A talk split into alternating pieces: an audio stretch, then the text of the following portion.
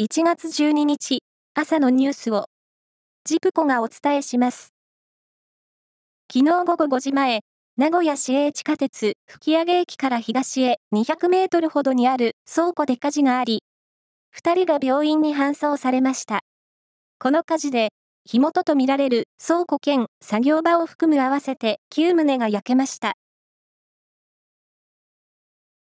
イギリスを訪問中の岸田総理大臣は、11日、スナク首相とロンドンで会談し、自衛隊とイギリス軍部隊の共同訓練を推進するため、お互いの往来をスムーズにする円滑化協定に署名しました。中国政府は昨日、日本と韓国に対し、第三国へ向かう乗り継ぎ時に、中国に一時入国できる優遇政策や臨時ビザの発給手続きの停止を発表しました。日本と韓国の懸案である元徴用工裁判の問題をめぐり、韓国政府は日本企業の賠償を韓国の財団に肩代わりさせる解決策を今月中にも先行して公表する方向で調整に入りました。スイスのシンクタンク、世界経済フォーラムは11日、国際社会が警戒すべき脅威を分析した報告書を公表し、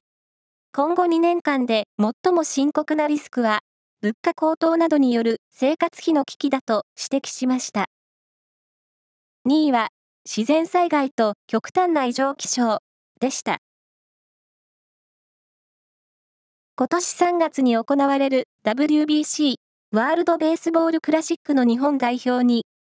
メジャーリーグカージナルスの日系選手、ラース・ヌートバー選手が内定したことが分かりました。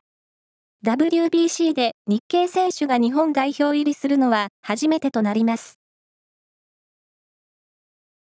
今月16日に開幕するテニスの全豪オープンのシード選手が発表され、西岡義人選手が第32シードに入りました。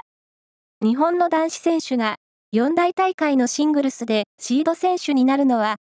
西堀圭選手に続いて2人目です。アメリカのツイッターが閲覧や投稿の機能を強化した定額サービス、ツイッターブルーを日本でも始めたことが分かりました。価格はウェブサイトからの申し込みで月額980円。アップルのアプリ市場経由では月額1380円です。以上です。